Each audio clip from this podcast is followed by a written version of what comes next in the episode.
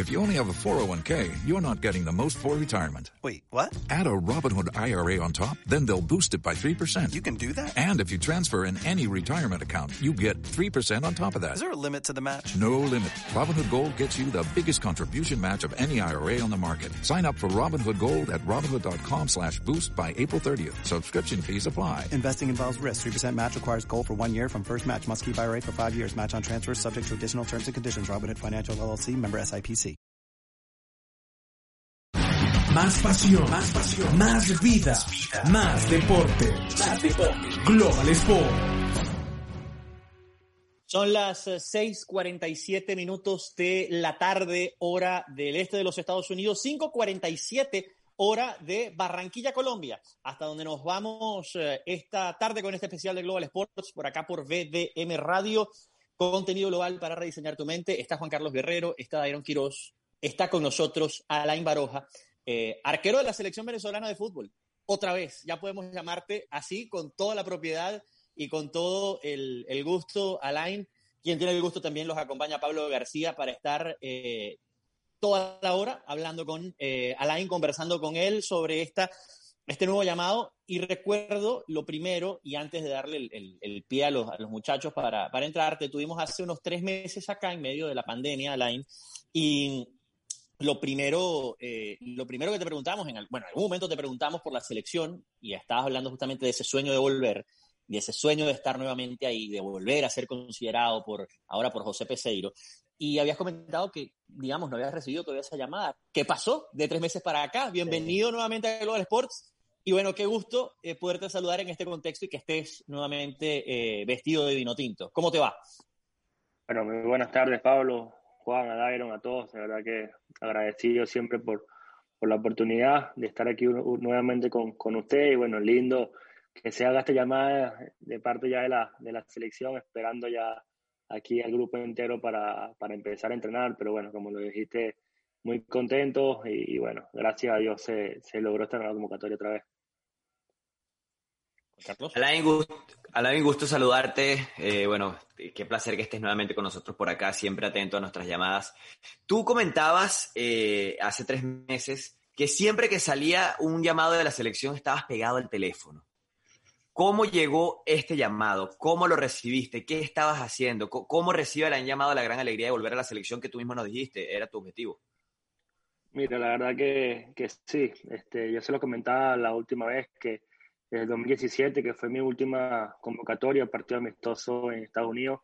Desde ese, esa última convocatoria hasta el sol de hoy, eh, nunca, nunca perdí la esperanza, siempre me mantenía a, al tanto, tanto cuerpo técnico, tanto mis compañeros, siempre pendiente y, y siguiéndolos al máximo, por eso eh, me hacía o me sentía parte de ellos, por eso siempre estaba en puntica de pie, siempre estaba pendiente de, de las convocatorias, de los nuevos llamados y bueno, eh, lo importante es que, que, en lo personal, que siempre seguía soñando, siempre me seguía preparando para, para estar bien en lo, en lo personal, para estar bien físicamente, para poder eh, tener minutos de juego en, en, mi equipo actual. Y bueno, eh, gracias a Dios este, este año que ha sido atípico, ha sido difícil, eh, la pandemia que estuvimos hablando, eh, lógicamente muchas cosas que pasan por la cabeza, pero bueno, el, el, sueño siempre como futbolista, siempre lo vamos a seguir teniendo como de, de estar en, en, la selección y bueno, así fue.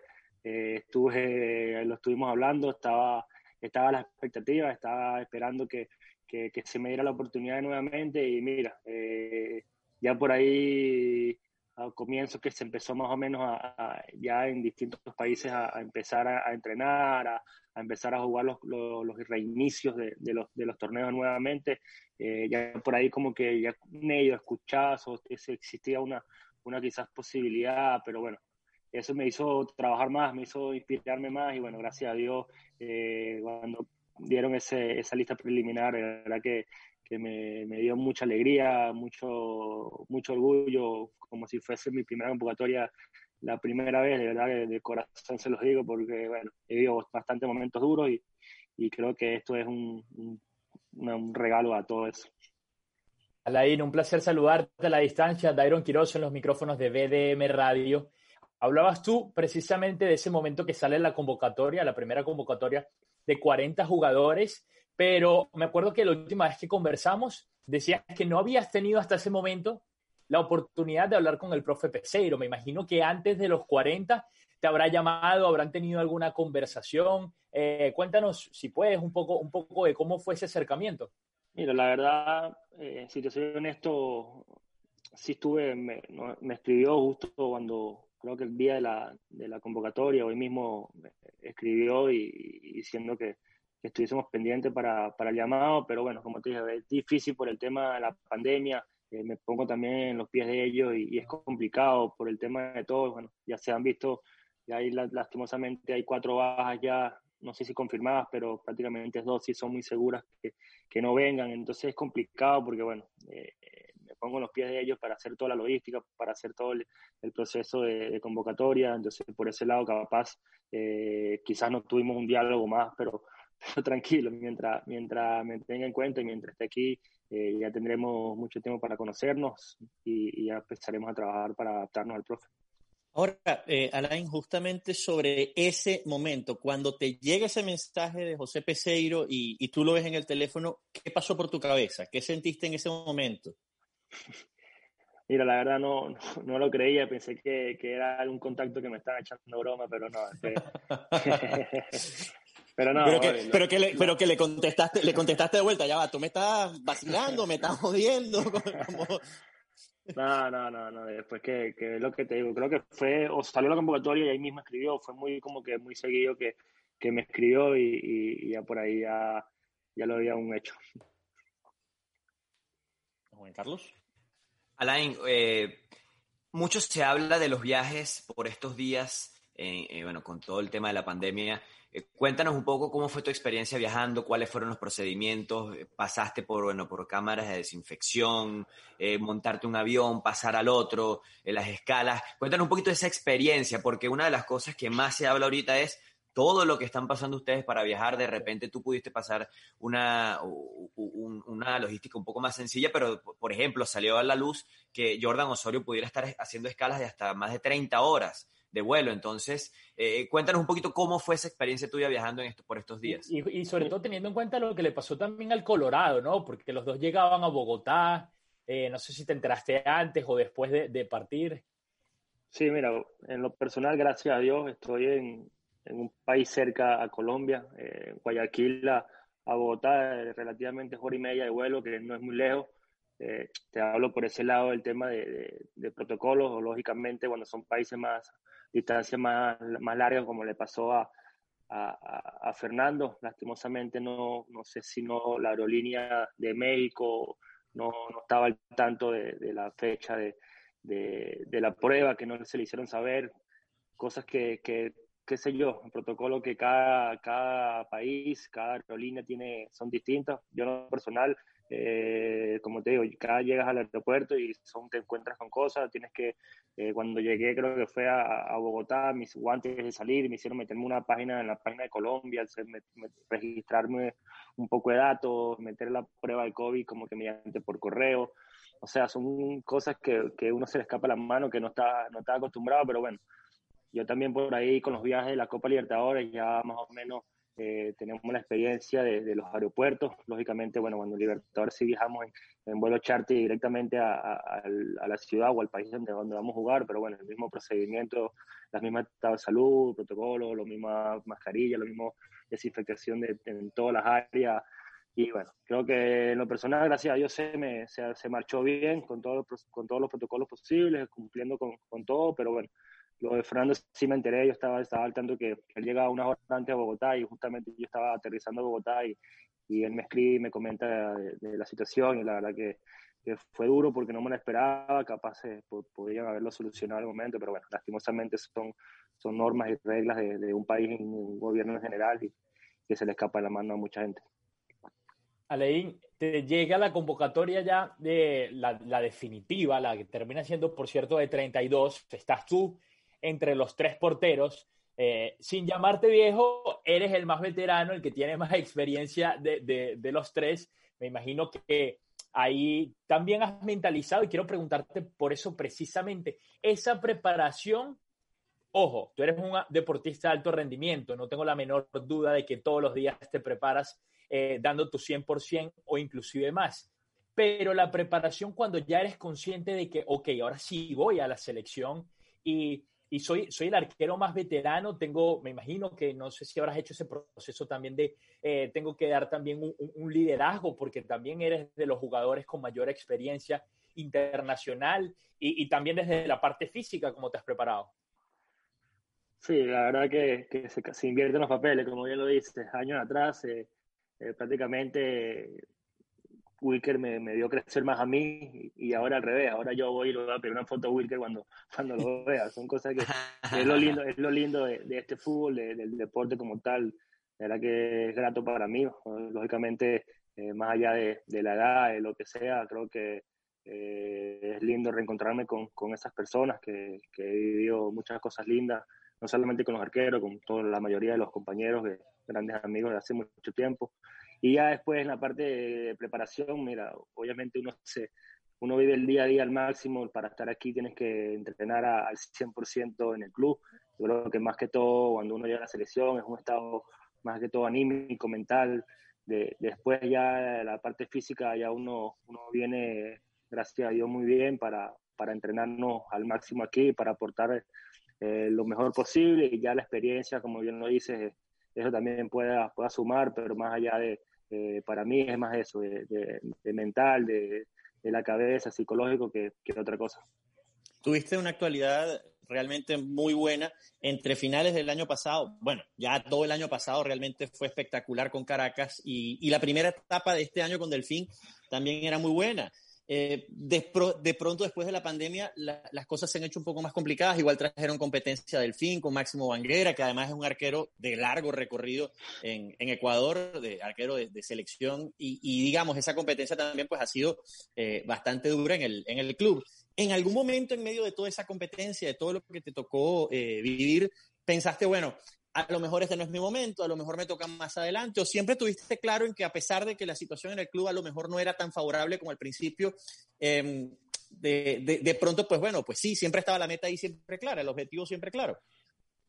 Y lógicamente puede, puede, puede afectar un poco el tema de, de, jugar. Como bien lo dice, venía con, con un ritmo de juego muy positivo, eh, en la parte personal se me venía sintiendo bastante bien y lógicamente uno siempre quiere seguir jugando a pesar de que de que puedan pasar cosas, de que la directiva, el cuerpo técnico sea nuevo y, y traen eh, gente experiencia que también eh, es favorable para el equipo, pero bueno, lógicamente uno, uno quiere seguir jugando, uno trata de, de ganarse ese puesto a como de lugar, pero bueno, eh, gracias a Dios, este, en lo personal, como, como dice, pude tener un, inicio muy bueno en, en Delfín, de, tener minutos muy, muy positivos para mí, que eso me, me ayudó a tener más ritmo eh, después de la pandemia que, que, ha sido bastante duro, pero bueno, este, gracias a Dios con esos partidos que, que pude tener eh, me da tranquilidad para, para poder estar aquí y, y, afrontar este reto importante.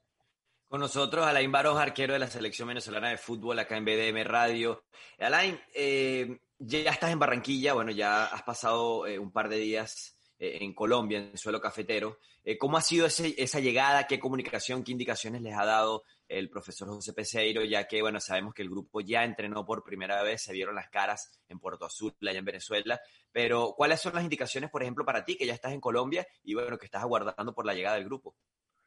No, la verdad que, por ahora, eh, esperando que, ellos llegaran, las indicaciones que hemos tenido por parte de, de la delegación, eh, que llegáramos aquí, que nos instaláramos tranquilos, que estuviésemos cómodos aquí para para descansar el día de hoy y, y, poder eh, eh, ya mañana ellos llegar en, en, la mañana y ya hacer el grupo completo y, y, entrenar el, en la tarde todo el grupo completo, pero por eso hoy por ahí en la tarde nos pidieron que si podíamos tener un espacio y si el hotel nos, nos facilitaba ahí para, para hacer cada quien si se quería mover algo un poquito para, para más que todo de movilidad, de flexibilidad y, y, y, más, y no mucho y, y ya estar descansar bien para, para el día de mañana.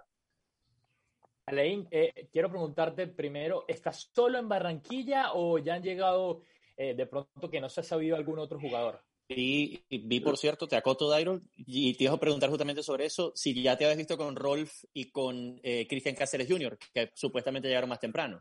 Sí, sí, la verdad, yo llegué eh, con Manzano, que sí nos encontramos en el aeropuerto y llegamos juntos. Eh, sé que también Navarro ya estaba aquí y, y ya se sumó, como bien lo dice, no, no, no he podido eh, compartir porque no han, llegado directamente a la habitación tranquilo, pero sí, ya sé que está Rolf y, y, Cristian aquí también y están a punto de llegar eh, los, creo que Otero, Sabarino, eh, Mago y se me falta otro, Soteldo. Exacto. Eduardo Bello, creo. Eduardo Bello y Soteldo, exactamente. Bello. Ya, ya están por, por, por, montarse en el avión de Bogotá para, para Barranquilla. ¿Y si pueden convivir o, si, o sea, pueden conversar o con todo esto de, del COVID no, no, no, no les permiten encontrarse todavía? Eh, la verdad es que no, no, no, lo sé todavía. Como no estamos todo el grupo completo, estamos esperando eso, esperando que llegue toda la delegación completa para para escuchar las indicaciones, para ver cómo van a manejar. Me imagino que hay muchas también restricciones de parte de, la Comebol, pero bueno, sé que aquí en el hotel, lógicamente, ya sí podremos estar todo el grupo entero a la hora de, ir a comer, de salir a las charlas, de, salir a entrenamiento, pero, pero después tengo entendido que, la mayor cantidad de tiempo va a ser en, en las habitaciones cada quien por su lado. Claro, ¿cuánto tuvo que ver eh, Alain eh, todo lo vivido en Caracas y cuánto tuvo que ver el caballero que está incorporándose justamente a esta charla, eh, el señor Michel Cofrades, a quien le damos la, bienvenida en, todo esto que pasó justamente sobre lo de 2019, el gran año, el título con Caracas y, todo esto para, bueno, salir al exterior nuevamente y volver a, la selección. Y aprovechamos para saludar a Michel también. bienvenido a, aquí a Global Sports. Nada, un gusto, un gusto y, y qué, placer estar con ustedes y bueno, pues reencontrarme otra vez con, con Alain, que, siempre estamos ahí en contacto, este, recordando momentos y, y, viendo a ver cómo va la actualidad de cada uno, así que es un placer. ¿Cuánto tuvo que ver ese caballero Alain en todo lo que, en todo lo que pasó, en todo el, el, resurgir de, de, de, Alain Baroja y, y, bueno, este regreso a la selección? Sí, sí, la verdad que, que sí, lo, lo he hablado con, con Mitchell siempre en privado, la verdad que gran persona, gran, gran quiero que, que, que llegue un momento justo en lo personal en, manos de Mitchell, donde, donde verdad hicimos un trabajo a la par con, con también con Cristian Flores, verdad que, que gran compañero que nos hicieron trabajar al máximo para, para estar en competencia y para estar preparados siempre en todos los partidos. Y bueno, creo que ese momento o ese año que, que vivimos junto con, con Michel, la verdad que fue, fue muy lindo porque vivimos cosas, cosas muy duras y cosas de las mejores en, mi vida, así que yo creo que eso es lo lindo de, de pertenecer a, grupos de trabajadores de, esa magnitud, con un cuerpo técnico también muy preparado como, como lo es este Chita, como es Mauro, Mauricio Lázaro, la verdad que, que en lo personal caí en el momento ideal al rojo, que, que, verdad que el cariño que le tengo a ese equipo es increíble. Saludos, Michel. Gusto saludarte. Eh, Juan Carlos Guerrero por acá. Bienvenido a BDM Radio Global Sports. Es tu casa. Eh, que, a ver, en ese año difícil, ya eh, Alain lo dice, fue un año difícil, se pasaron cosas duras. Desde, tú, desde la parte que trabajaste tú, eh, ¿qué, qué, ¿Cómo se recupera eh, eh, esa parte del futbolista? A ver, una ilusión de volver a una selección, de volver al más alto nivel. Eh, y un futbolista que, bueno, que, tiene mucha más experiencia que tú, pero tú lo estás viendo ahora desde, desde, otro, desde, otro, desde otro ángulo, desde, otra perspectiva. ¿Cómo trabajar al futbolista en ese proceso de recuperación y vuelta a punto hasta, hasta el máximo rendimiento? Mira, hay, a ver, evidentemente hay muchísimos factores ¿no? que, que estuvieron en juego en ese momento, ¿no? El primero, este, bueno, un Alain, en, eh, un, Alain con, con hambre eh, de volver eh, al puesto que se merece, un Alain con una ilusión de llegar a una selección, un Alain con una ilusión de volver al extranjero. Este, esto no lo sabe quizás mucha gente, pero antes de ese proceso en, el que trabajamos juntos, Alain tuvo dos acercamientos al Caracas porque era ficha del Caracas este, y ya nos tocaba trabajar juntos eh, quizás es una, incertidumbre muy, muy complicada porque eh, Alain estaba entre me voy a préstamo, me quedo, no saber mucho qué va a pasar. Este, y bueno, evidentemente se fue forjando una relación eh, más allá de lo profesional, una relación de amistad, una, relación quizás de confianza, ¿no? De, oye, ¿qué pasa? ¿Qué quiere? ¿Qué no quiere? ¿Qué, qué, te puedo ayudar? ¿En qué, me, eh, en, qué te, ¿De qué te sirvo, no? Este, evidentemente, eso hizo que en el momento que nos tocara trabajar, pues evidentemente todo fluyera muchísimo más. y, y esto yo lo digo mucho porque evidentemente el trabajo que uno plantea es un trabajo muy general y es un trabajo para todos los arqueros, pero quien lo aprovecha o, quien eh, llega a esa sesión de entrenamiento queriendo mejorar, queriendo crecer, queriendo ir al extranjero, eh, termina resultando y, termina rindiendo, ¿no? Entonces yo creo que por ahí va un poco eh, la clave de todo esto. Evidentemente no hay una fórmula mágica, sino un trabajo o un año de muchísimo esfuerzo de la IR eh, con partidos muy buenos, que termina coronándose con un título y pues termina tapando el penalti decisivo que termina como que eh, de englobar todo ese esfuerzo y todos esos momentos que vivimos. Michel Cofrades, preparador de arqueros del Caracas Fútbol Club, un gusto saludarte. Dairon Quiroz en los micrófonos de BDM Radio. Y quiero hacerle una pregunta a los dos. Michel hablaba precisamente sobre esa retroalimentación eh, en, la que entraron, en esa conversación que entraron en el día a día del Caracas, y preguntarle a Laín, cuando llegas al Caracas y, ya sales con el periódico de ayer, ¿en qué, qué, te aportó Michel para ser mejor portero? Y Michel, ¿qué te aportó a Laín y qué aprendiste de él para ser mejor preparador de arqueros en, en, en el trabajo que tienes hoy en día? Bueno, empiezo yo. No, no, bueno, la verdad que es lo que decía Michel recién. Eh, ya Michel es una persona que, que, se ha ganado un respeto también en, nuestro fútbol, eh, más allá de cómo, cómo, fue jugador, sino, sino ahora hoy en día como preparador arquero y, se ha preparado muchísimo. Por algo eh, llegó a, trabajar con, con, cuerpo técnico como Chita eh, eso da que, de qué hablar de él, de la persona que es, de, la preparación, que, de, la preparación que, que, tuvo, de todo lo que, los conocimientos que, que tiene como arquero, como preparador arquero, por eso eh, uno trata de, copiar y, y, de sumar, es lo que decía, creo que lo importante del día a día es llegar con, con ese sueño de, siempre aprender algo más, de que de que uno puede haber logrado muchas cosas, pero, pero siempre hay cosas por corregir, siempre hay cosas por mejorar y, yo creo que con esa humildad de parte y parte era lo que, lo que hacía que, que el trabajo o el feeling, no solamente mío, sino de todos los arqueros, sea, sea muy bueno para, para la hora del trabajo, para la hora de, ir a los entrenamientos y, y aportarnos al 100%. Yo creo que eso fue la clave de todo esto, de la unión que, que tuvimos, eh, todos los arqueros, todos los, jugadores, todo el cuerpo técnico para, para poder eh, llevar ese año positivo. Y bueno, yo, yo respondiendo un poco, a ver, eh, evidentemente, este, Alain es una persona que yo antes de conocerla admiraba muchísimo. la diferencia de edad, yo soy mucho menor, o un poco menor que Alain, que son dos o tres años. al agua, te tiraron al agua. No, se ve fresquito el viejo parezco yo.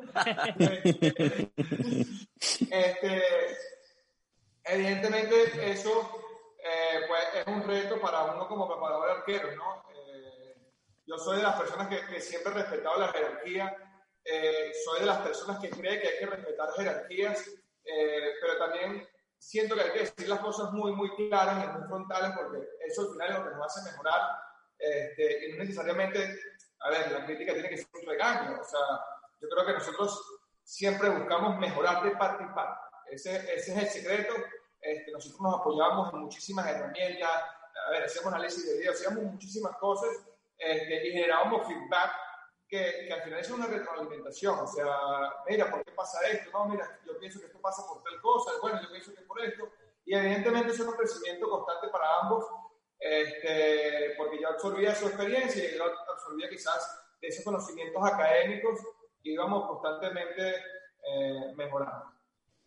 Em, a ver, les pregunto a los dos, porque además los dos han tenido experiencias con Wilker Fariñez. Alain digamos, como competidor y ahora lo vas a tener, digamos, como competidor y compañero de equipo directamente.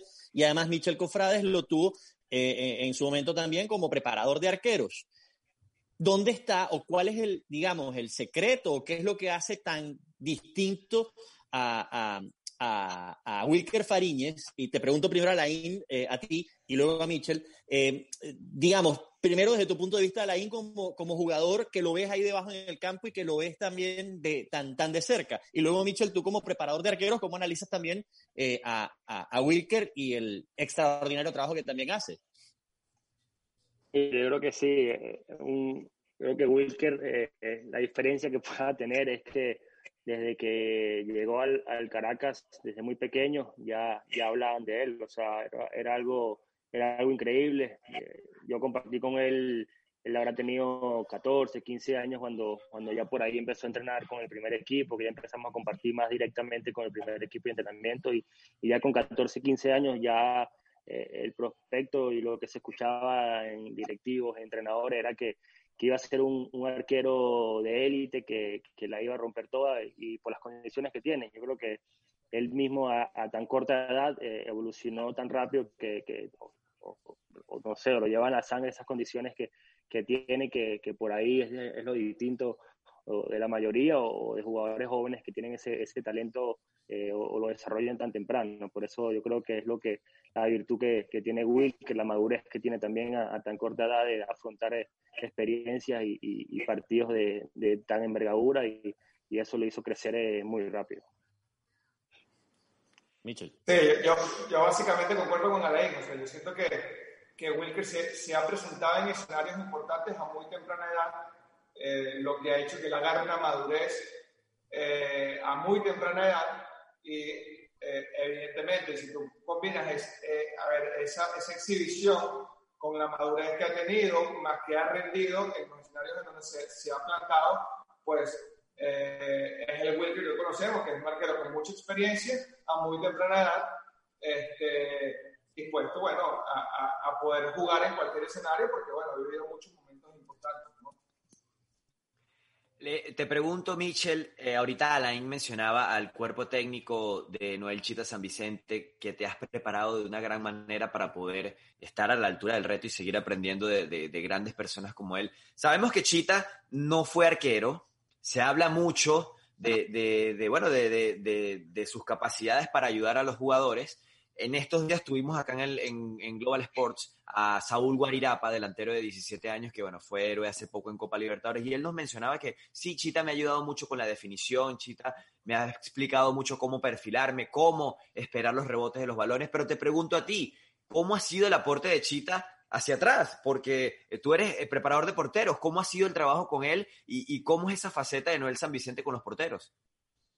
Mira, a ver, este, bueno, Noel Vicente es una persona que respeta mucho los espacios. O sea, a pesar, o sea, él es una persona que si te tiene a ti de preparador de arqueros, te brinda toda la confianza como preparador de arqueros. Si tiene un asistente, pues le brinda toda la confianza como asistente. Si tiene un preparador físico, le brinda toda la confianza al preparador físico. No es una persona de invadir espacios.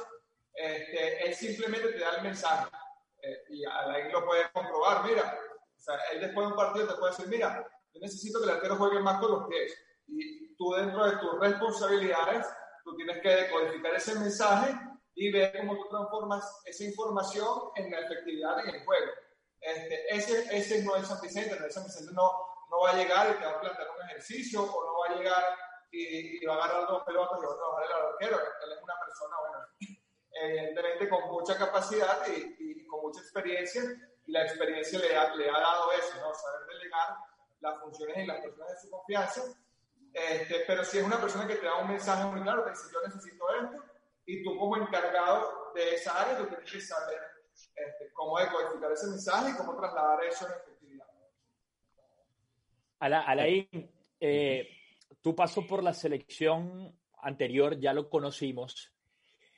Finalmente, a mí me gustaría definir esta, esta entrevista como la reivindicación de Alain Baroja en la selección venezolana tienes esa oportunidad para reivindicarte hoy o, en estas próximas dos dobles jornadas. ¿Cómo lo piensas hacer? Es mi pregunta para ti. Y a Michelle Cofrades le pregunto qué le recomienda a Laín Baroja precisamente para esta nueva etapa en la selección. Sí, yo eso lo, lo hablaba internamente con, con, mis amigos, con mi familia. Yo creo que ya es un, es un Baroja nuevo, donde ya me he comido muchas cosas muy buenas, he muchas cosas muy malas que, que hice caer en cuenta de muchas cosas, que hice madurar, que hice crecer y yo creo que hoy en día lo que, lo que he mejorado, lo que tengo presente es disfrutar, más allá de, de, trabajo, de, la experiencia, de todo. Yo creo que, por ahí eso fue lo que me faltó en los procesos anteriores, de, disfrutármelo más, de, sentirme con esta confianza de, como siempre he venido en los clubes y este tipo de cosas y, estar aquí disfrutarlo como, como si fuese eh, mi día a día, como si estuviese todos los días viviendo, compartiendo con, con, los profes, con mis compañeros y, yo creo que eso es lo que, lo que tengo entre, entre ceja y ceja.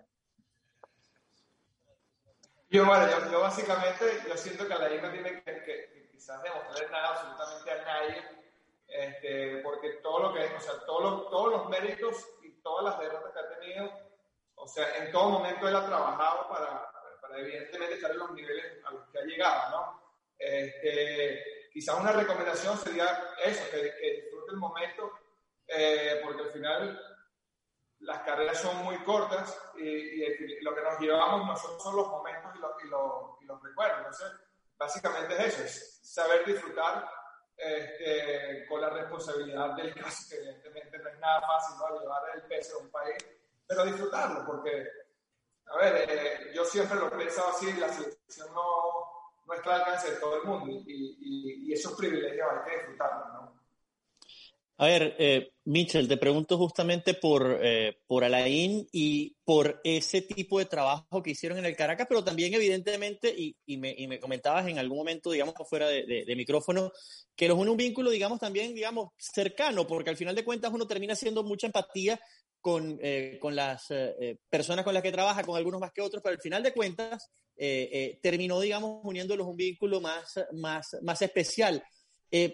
a ver, ¿qué te significó a ti ver el nombre de Alain en la lista de, de, la selección? Y si se lo pudieras decir cara a cara, ahora, que bueno, digamos, no es cara a cara, pero nos tienes aquí de testigos, eh, ¿qué, qué, le, ¿qué, le, hubieses dicho en ese momento si te hubiese pasado la, la oportunidad? Este es el cara a cara de 2020. es que se lo dije, se, lo escribí, eh, evidentemente me emocionó, muchísimo este, verlo ahí, porque como le dije anteriormente, este, yo siempre fui muy cercano al cuerpo técnico de Noel, y iba viendo eso, eh, eh, a ver, todo lo que iba sucediendo en esa etapa de Alain, eh, y sé lo que ha trabajado para volver a estar ahí, entonces evidentemente, pues me llenó, me llenó de, de, muchísima alegría y le escribí, bueno, evidentemente, pues lo felicité, le dije que, que, había vuelto al lugar que, que, yo considero que siempre le ha pertenecido este, a Alain, porque yo considero que es, es, un arquero top de Venezuela, está en quizás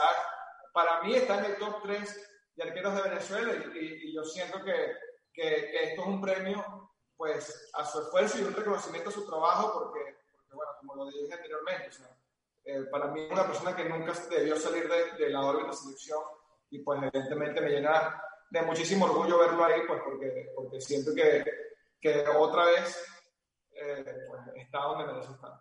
Alain, ¿y tú qué le contestaste? No, obviamente que siempre aprecio eh, esas palabras y más de, gente que, que, conoce el medio, que, que, ha vivido y ha sufrido también gran parte de como sufrimos nosotros. Por eso uno valora y, y, respeta también el trabajo que, que, que Michel ha realizado y, que, que, compartimos muchísimo. Gracias a Dios, como yo no decía Pablo, eh, dentro del también por ahí se, se uno deja amistades, deja ser humanos que, que, después el día de mañana lo ves y, le lo saluda, le da la mano, te vas a cenar con, con ellos y verdad que eso, eso también es lindo en, lo personal con, con Mitchell y, así será. Entonces yo creo que por eso uno, uno de estos momentos lo, lo valora mucho más, mucho más y esas palabras también uno se llena de, de cariño más. Fariñez, Baroja y Graterol.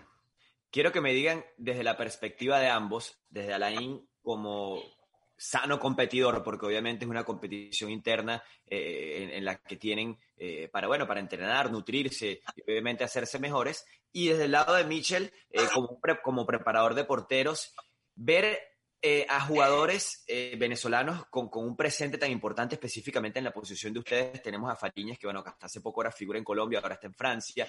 Alain está en la Copa Libertadores. Eh, eh, Joel Graterol está haciendo un gran trabajo en estos momentos, está en estos momentos también con el América de Cali y además se queda por fuera Rafa Romo, que también está viendo minutos en Europa. Eh, eh, ¿Cómo ha sido ese cambio, esa subida del nivel de los porteros y ver esa competitividad tan grande que hay hoy en día? empieza Alain.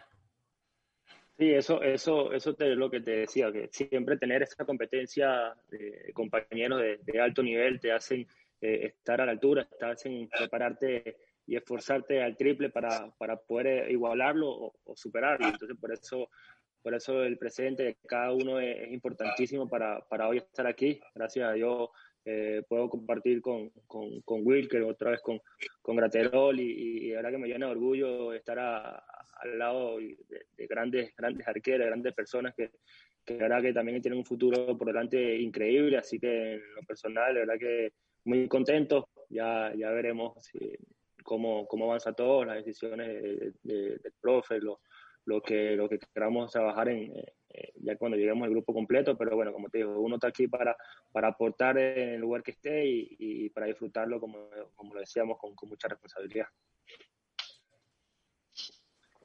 No, yo, básicamente pienso que, eh, esa competencia es muy buena y, sobre todo en el área de nosotros es muy bueno pues tener arqueros a tan buen nivel en, en otros países, eh, estando en equipos importantes, estando en escenarios importantes. Yo creo que, que bueno, que, que, eso evidentemente va a hacer crecer el fútbol local y, y le va a abrir espacios eh, arqueros que, que vengan del desarrollo quizás a, a la más temprana edad. Y, eso va a hacer que, que cada vez nosotros tengamos este, más arqueros de nivel, más arqueros en el extranjero. Eh, y, y, bueno, este, esperar a ver que, quién va a jugar, pues estoy seguro que, lo haga pues, hasta la altura del compromiso. Ahora, independientemente de lo que lo, de quién lo haga, estoy de acuerdo con Michelle, estar a la altura del compromiso, no dudamos de eso, pero digamos que hay una duda ahorita entre los venezolanos y quién es mejores para responder esto que ustedes dos. Eh, Alain venía con un excelente presente en, Delfín, jugando 13 partidos seguidos. Ha sido los últimos cinco partidos en los que no has podido estar en la titularidad. Digamos que, que si vamos y, vemos el presente de Wilker Fariñez en Francia, eh, también haciendo lo mejor posible allá representándonos, pero también ha tenido problemas para engranar en la titularidad y quiero preguntarle a Alain desde su puesto de portero y obviamente a Michelle desde su puesto de preparador de, de, de, porteros, de guardametas, ¿cómo se asume esto y, y, cómo llegan a la selección? Porque entonces eh, ya muchos preguntan, pero es que no tiene continuidad y demás. Yo creo que si están ahí es porque están perfectamente capacitados para asumir la titularidad eh, si no ni siquiera estuvieran en la banca de suplentes, pero ustedes qué pueden decir al respecto? Mira, la verdad que, que, lógicamente sí es un, es un plus eh, a favor de, de, tener ritmo, de tener continuidad.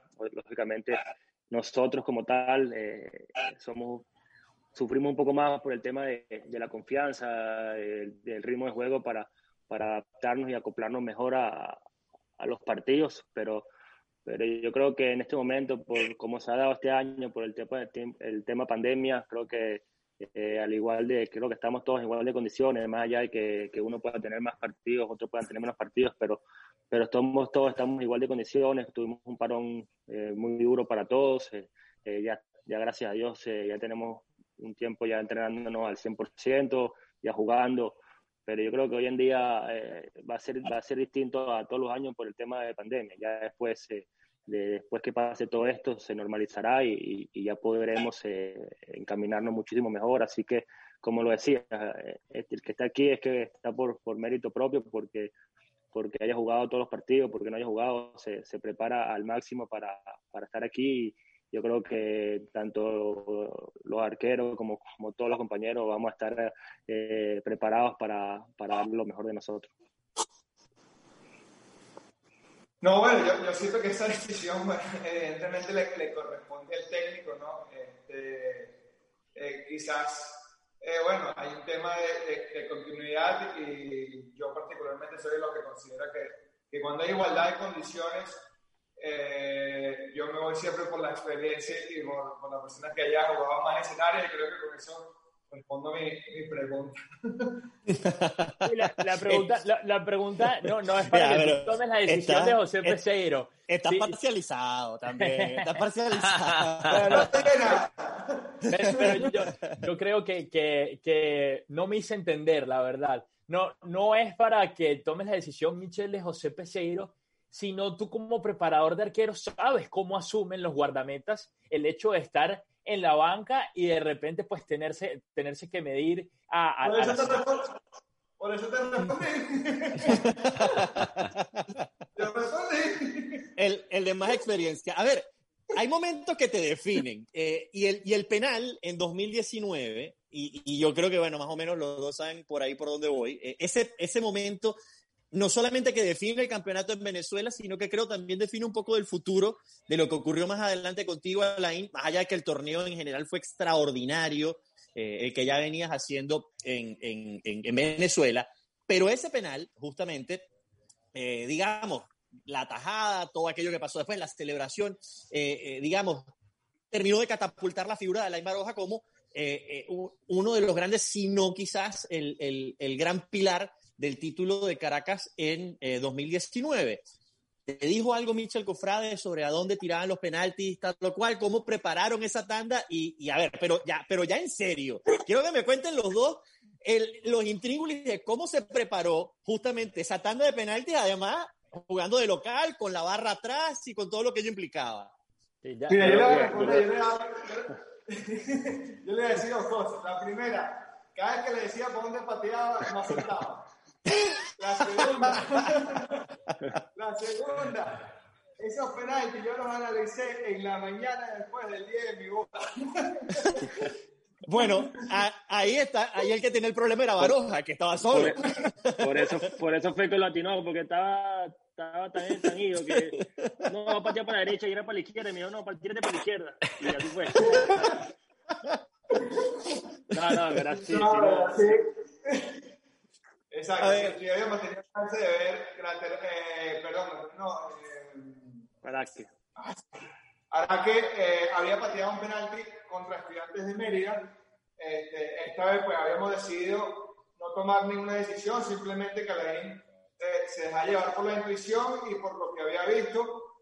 Eh, y bueno, eh, quizá, afortunadamente decidió ir al lado contrario donde la que había pateado ese penalti eh, contra Academia Puerto Cabello en Puerto Cabello. Y bueno, ya les dirá qué pasó por su cabeza en ese momento. Bueno, ¿qué, ¿y qué estaba pasando por tu cabeza justamente en ese momento? No, yo creo que... No, tú, tú, claro. No, no, eso, lo que, lo que decía Mitchell, ya por experiencia de penales anteriores que, que por ahí analizábamos y, y, sí teníamos eh, facilidad de, poder ver, de poder patear, de ver los pateadores, de, los lugares que se hacían fuertes. Eh, lastimosamente digo porque, bueno, justamente hoy en día también los pateadores se, preparan muy bien y, y, ya la mayoría patean, tienen tres, medio, el derecho y izquierda, o sea, ya es muy difícil también, eh, digamos, los pateadores que, que son muy constantes por un lado, o sea, la mayoría cambian mucho, por eso también se nos hacía complicado porque veíamos penales donde un pateador pateaba para, los, para el medio, para la derecha y para la izquierda y, y habían que tomar decisiones ya en el momento. Y, yo creo que eso fue lo que, lo que hicimos con, con Araque, yo creo que eso fue el momento. Eh, yo en lo personal eh, estaba, estaba muy tranquilo, la, verdad que en, en, otro momento hubiese estado más nervioso y quizás ni, ni lo hubiese tapado, pero yo creo que lo, lo que me dio tranquilidad, la verdad que estaba, estaba en un momento en mi cabeza muy, muy tranquilo, con mucha confianza y, y eso fue lo que, lo que me dio para, para adivinar y, y, poder atajar ese penal. ¿Y qué le dijiste después a Laín a, a, a, Mitchell, después de haberlo atajado? Eh, nos fuimos a celebrar para, para, para me dijo que, que, te lo dije, que era para ese lado, mentiroso.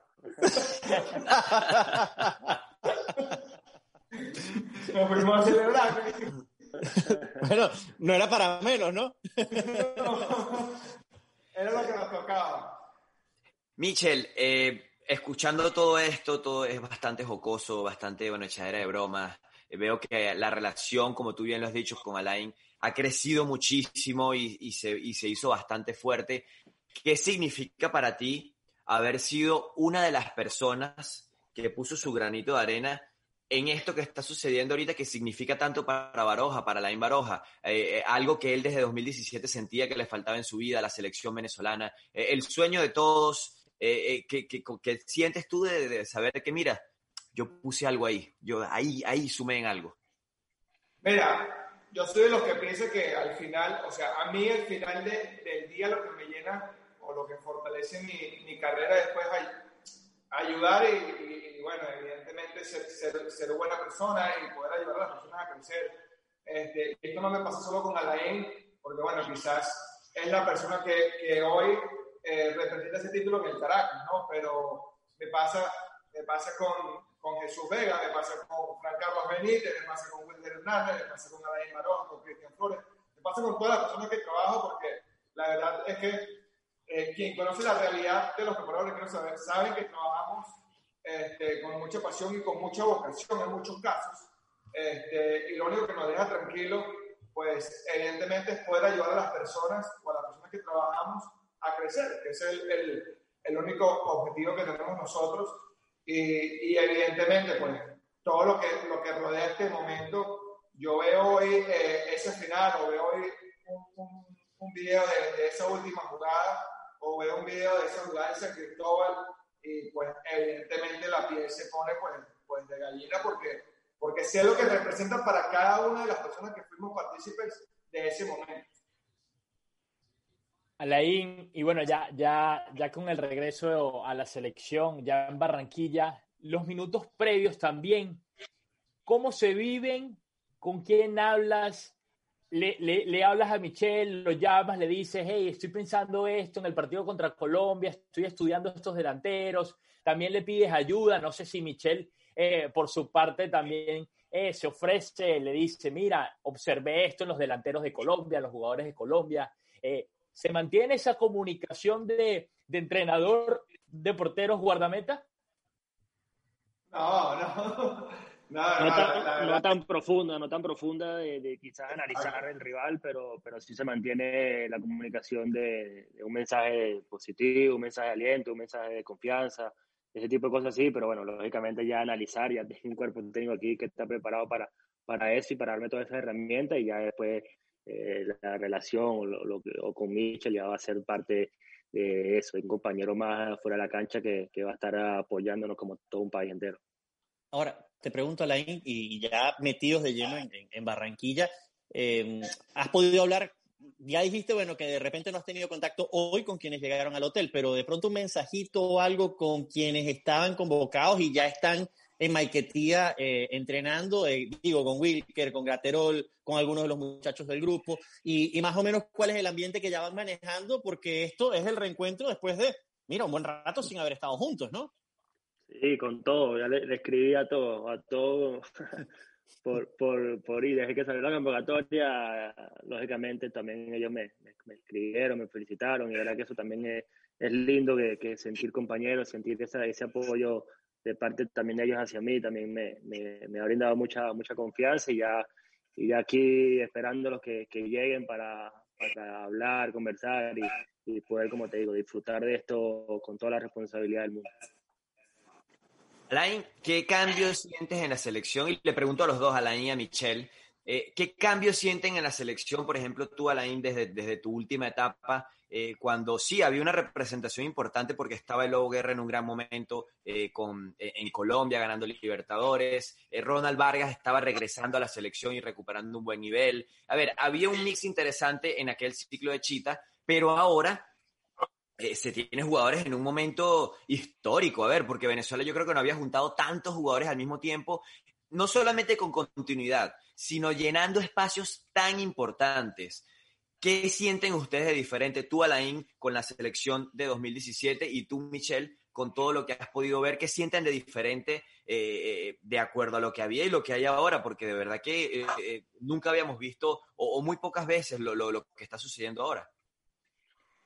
Mira, lo que yo pude percibir fuera o, como un fanático más, este, lógicamente ya desde el 2015 que sí lo viví en personal, lógicamente en ese año, en ese tiempo, ese año eh, jugadores de, mucha jerarquía, de mucho recorrido, eh, prácticamente jugadores ya, ya a puntos finales de, su carrera. Bueno, en ese momento también se, se dio a conocer la, el, retiro de, Arango a la selección, o sea, jugadores que, que de, mucho peso en, en, nuestro fútbol y, y, hoy en día es lo contrario, jugadores de, muy jóvenes, jugadores de una camada pero increíble, un futuro y con un hambre de, crecer y, lo han demostrado, no solamente aquí en la selección, sino, sino en sus equipos que son piezas fundamentales, son eh, los jugadores titulares casi todos en, sus clubes y esto también es importantísimo para la selección y eso es lo que yo lo que yo por ahí eh, los últimos años veía que, que, había ese lindo camerino, ese lindo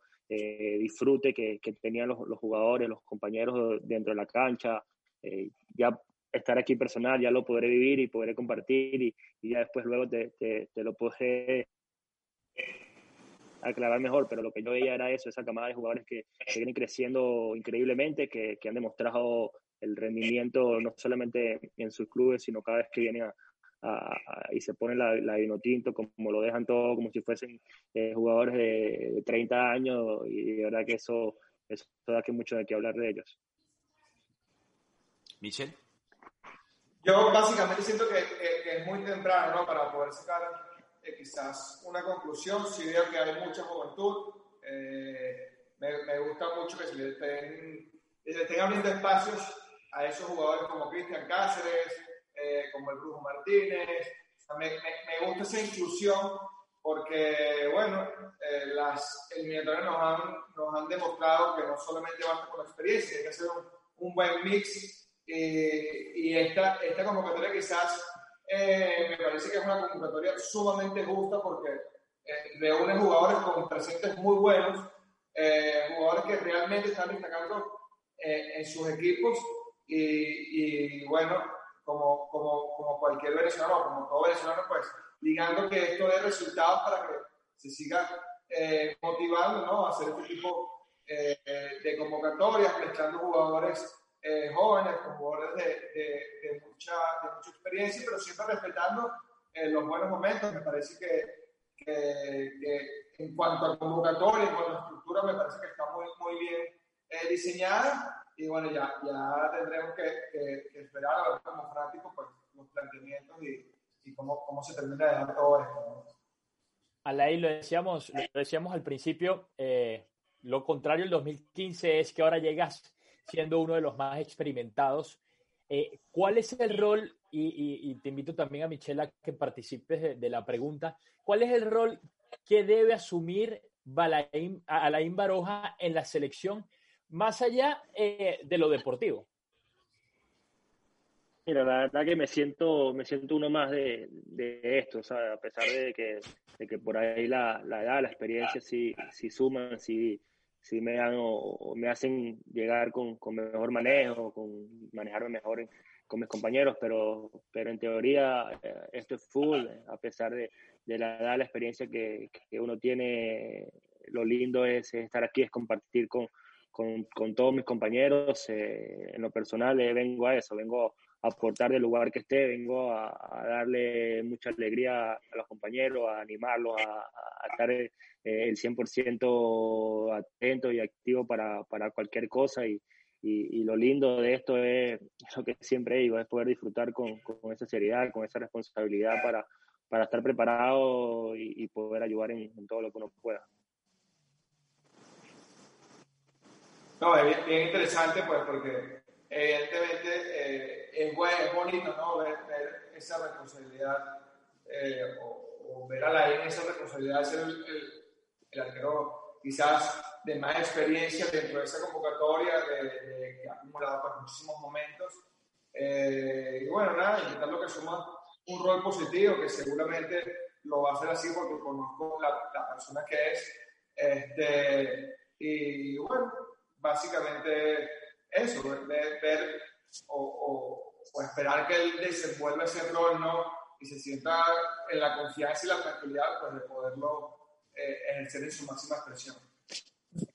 Ya nos quedan cinco minutos, muchachos, porque además, bueno, yo sé que Alain también tiene que cumplir con, con, ciertos protocolos, que no me refiero necesariamente a protocolos sanitarios, en este caso, pero, pero que además ya cumpliste, ¿no? Porque si no, no estuvieras tranquilo en Barranquilla. Eso, ya es más, ya... ahorita es más sanitario que otra cosa. Exacta, exactamente. exactamente. Eh, pero, pero, pero, pero sí, eh, no quería dejar de, eh, de, de, de, digamos, eh, contrastarlos eh, a los dos, Eh, Alain, ¿qué tendrías que decirle a Mitchell hoy por hoy que, digamos, ya te ves en la selección y ya estás ahí, ya estás en Barranquilla y estás hablando con eh, tu gran amigo, pero además con alguien que te ayudó mucho en esta etapa en Caracas y que pudo eh, ayudarte a levantar? Y Mitchell, ¿qué tienes que decirle tú a Alain justamente ahora que lo ves en Barranquilla, estando en esta etapa eh, en la que él regresa a la, a la selección. Eh, empiezo por Mitchell con Alain y después a la, eh, viceversa.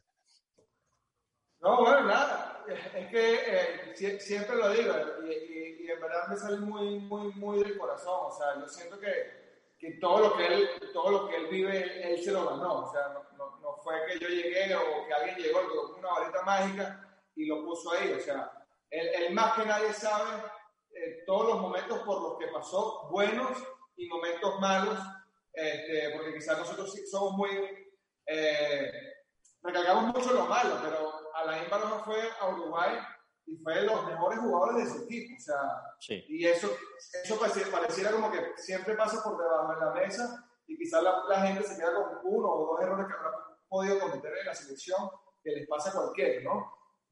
Yo me quedo con eso, siempre recalco eso, los buenos momentos. Eh, él se ganó todo lo que le está pasando, él se ganó absolutamente todo, nadie pide no este, arreglar nada y pues este, lo que le puedo decir es que me alegro muchísimo por, por, todo lo que, por todo lo que ha pasado y todo lo que está viviendo y que esto le sirva pues de mayor motivación porque queremos ver a Alain hasta los 60 años. Alain, ¿qué le dices a ah, no. La verdad que es, gracias, gracias siempre por, por esas palabras, por esos consejos, siempre lo, lo tengo en cuenta y, y, lo valoro muchísimo. Y lo que decía anteriormente, creo que es, fui afortunado de, caer en, en, ese 2019 con, junto a Mitchell ya directamente, como bien decía años atrás ya pudimos habernos, habernos conocido, por ahí estar en, en esa órbita de nuevo, de ver si, trabajamos juntos o no, pero bueno, se dio en el 2019 y, y, donde pude compartir ya al 100% con, con Mitchell y, conocerlo más allá como, como, como, entrenador, sino también como persona. Aquí lo, lo estamos viendo como, como es y, yo creo que ese gran ser humano me hizo también a mí eh, ser más humilde, ser, ser trabajador, ser constante y, seguir eh, luchando por, por el sueño que, que, sigo teniendo en mi vida. Así que, que uno es agradecido de, que, que, el fútbol nos pone gente de esa, de esa eh, envergadura, de esa calidad de persona al lado para, para aprender, para mejorar y bueno, ya después, eh, como decía, ya uno lo, nos vemos en, la calle, nos vemos por ahí y, seguramente nos, nos, damos un abrazo, nos saludamos y, y salir, podemos salir a comer sin duda alguna. Alain, eh, ya bueno, ya estamos llegando al final, pero quiero que le des tu mensaje a todos los que nos escuchan, a Venezuela, a, todas las personas que están pendientes de ustedes, porque tú tenías la ansiedad de regresar a la selección, nosotros teníamos la ansiedad de poder volver a ver a la selección, poder analizarla, poder hacer todo este trabajo que estamos haciendo, que de verdad les agradezco a los dos porque nos encanta poder hacer esto. ¿Cuál es tu mensaje para Venezuela, a todas esas personas que están tan desesperadas en este momento porque por fin vuelve su vino tinto? La verdad que, que ilusionado, creo que muchas emociones juntas, eh, no solamente uno que está aquí adentro, sino, sino todo un país que, que sigue creyendo mucho en nosotros, sigue dándonos las mayores energías y el mayor cariño posible. Eh, lastimosamente este año va a ser complicado por el tema de, que quizás no puedan asistir al estadio, no podrán estar con nosotros, pero bueno, sabemos que, que todos dentro de sus casas, todos detrás del televisor van a estar apoyándonos al mil por ciento o más que, que como si estuviesen dentro, de la, dentro del estadio. Así que, que por ese lado quédense tranquilos, que nosotros estamos aquí para, para darle lo mejor, darle la, la alegría posible, que este grupo viene con esa ilusión de, de poder eh, seguir sumando con un nuevo cuerpo técnico, eh, empezar de la mejor manera, Dios mediante, con, con mucha humildad que Venezuela eh, viene, viene con mucha hambre y esperemos que, que este proceso, estas eliminatorias sean, sean de vino tinto. Y, y, por el mismo lado, tanto para Laín, pero también para Michel, ¿para qué está esta selección? Porque se lo pregunto a Laín como jugador vino tinto, una vez más que es, pero Michel también, porque es, es pilar importante de la preparación de porteros venezolanos y de jugadores en general que llegan finalmente a la selección. Producto del trabajo de Michel, llegan jugadores como Alain, como Wilker Fariñez, por hablar de los del Caracas, Robertico Rosales, no, no tenía que ver directamente con la misma posición, pero producto de los entrenadores, de jugadores como él, es que surgen eh, eh, lo, que, lo que vemos como resultado de la selección. ¿Para qué estamos? La pregunta es para ambos. Mira, yo creo que eso, eso, eso va a depender muchísimo, eh, evidentemente, de los partidos. Y yo siento que, que, la selección de Venezuela, a pesar de que históricamente juega o compite en, en la confederación más complicada eh, de todas, juega las eliminatorias más complicadas de todas, este, yo creo que Venezuela de, de un tiempo para acá eh, siempre ha ilusionado muchísimo y siempre quizás falta un poquito, ¿no? Eh, es lo que te decía antes, yo siento que esta selección combina elementos eh, muy buenos, eh, quizás hay factores externos, como el tema pandemia, que, que quizás pueden jugar hasta a favor de Venezuela porque de repente podemos sacar adelante compromisos complicados, por, quizás porque de repente Brasil no puede tener ciertas piezas, o Venezuela sí las puede traer y, Colombia no. En fin, yo, yo siento que hacer que todo esto eh, sea un, un, año atípico o quizás el arranque sea un poco atípico y, y creo que Venezuela arrancando eh, bien pues eh, va, va, a sumar puntos importantes eh, y va a hacer que encamine eh, o que nos indique un poco ¿no? hacia, hacia dónde va, va esto, recordando que esto dura dos años y es un torneo extremadamente largo ¿no? para poder llegar al mundial. Entonces, eh, no, no, no, es solamente cómo se arranca, ¿no? sino cómo se arranca, cómo se, se, se, se lleva los partidos y cómo se termina. Sí, yo creo que Michel lo, lo dijo muy, muy claro. Eh, lo que yo te puedo decir es que, que, lo que he notado y ya hoy en día que, estoy aquí, eh, siento que un grupo que tiene, tiene mucha ilusión, mucha hambre de, de poder lograr ese, ese anhelado mundial. Entonces yo creo que que es muy apresurado, lógicamente, porque recién estamos empezando, como bien lo decía Mitch, el tema de cosas que, que estamos viendo nosotros, que, que es distinto a, a, lo que veníamos, a lo que veníamos acostumbrados a, hacer. Pero bueno, yo creo que, que de verdad que lo que he notado es que este grupo de jóvenes, de, experiencia, de, muchos jugadores de, poca edad que tienen muchos partidos ya en la selección, que, han demostrado que, que el deseo y, la ilusión a la par de jugadores ya de, de envergadura eh, de poder lograr un mundial, este, yo creo que eso es lo, lo, lo lindo y, y, lo que uno vive y, y se anhela para. Les quiero agradecer para que... a los dos por el tiempo, a Alain por la disposición, porque además yo sé lo difícil que es estando en, en concentración, más allá de que la concentración formalmente empieza mañana, eh, pero quiero agradecerte el, el, el, tiempo para haber compartido con nosotros, igual a Mitchell, tenemos que juntarnos, Michel, también para conversar largo sobre Goalkeepers One, sobre toda la iniciativa que tienes ahora acá en, en, en Miami, sobre todo lo que va a venir también con, con esto que está, que está muy bueno, la, la, academia. Y eh, de nuevo, simplemente a los dos, pues muchísimas gracias por haber compartido con nosotros y sobre todo por haber compartido estos ratos de amistad y de, y de camaradería entre los dos. Y yo sé que es muy genuina la felicidad de Mitchell por Alain y viceversa, la de Alain por, por Mitchell, porque además sé que más allá de una relación profesional eh, eh, entre profesor, digamos, y alumno o, entrenador y, dirigido, sé que hay, hay, hay, muchas cosas más allá y de nuevo les agradezco por compartirlas con nosotros. No, gracias a ustedes por el espacio. Bueno, esperemos podernos ver nuevamente este, para conversar de este proyecto pues, que, que está arrancando y que, y que, ya va encaminado pues, eh, aquí en la ciudad de Miami. Así que gracias. Sí. Goalkeepers One, ¿no? Así será. Sí, así es. Estoy llegando de, de, trabajar. muy bien, muy bien. Todos andamos en la misma, tranquilo. Todos estamos igual. Alain, de nuevo, gracias por estar con, con, nosotros y de nuevo todo el éxito eh, para ti, para los 30 y, bueno, para los 27 que quedaron lamentablemente, bueno, los 32, para todos los convocados también, los que lamentablemente pues no pudieron asistir, y, y, bueno, esperemos que a partir de este viernes, pues la historia que empiecen a escribir sea de estas que, que, que, que sea bonita y que sea buena para contar. Un abrazo. Amén, amén. Muchas gracias, Titera. Muchas gracias. Bien, eran Alain Baroja. Oye, Michel Pablo, por cierto. Ajá. Michelle está acá en Miami. Sí, señor. Él se va a unir al reencuentro cuando Alain venga a Miami. Ah, claro, por Claro, supuesto. Michel. promete y promete asados, pero... Yo- mira, yo, yo, soy, yo, Mira. parezco, yo parezco un político prometiendo asado.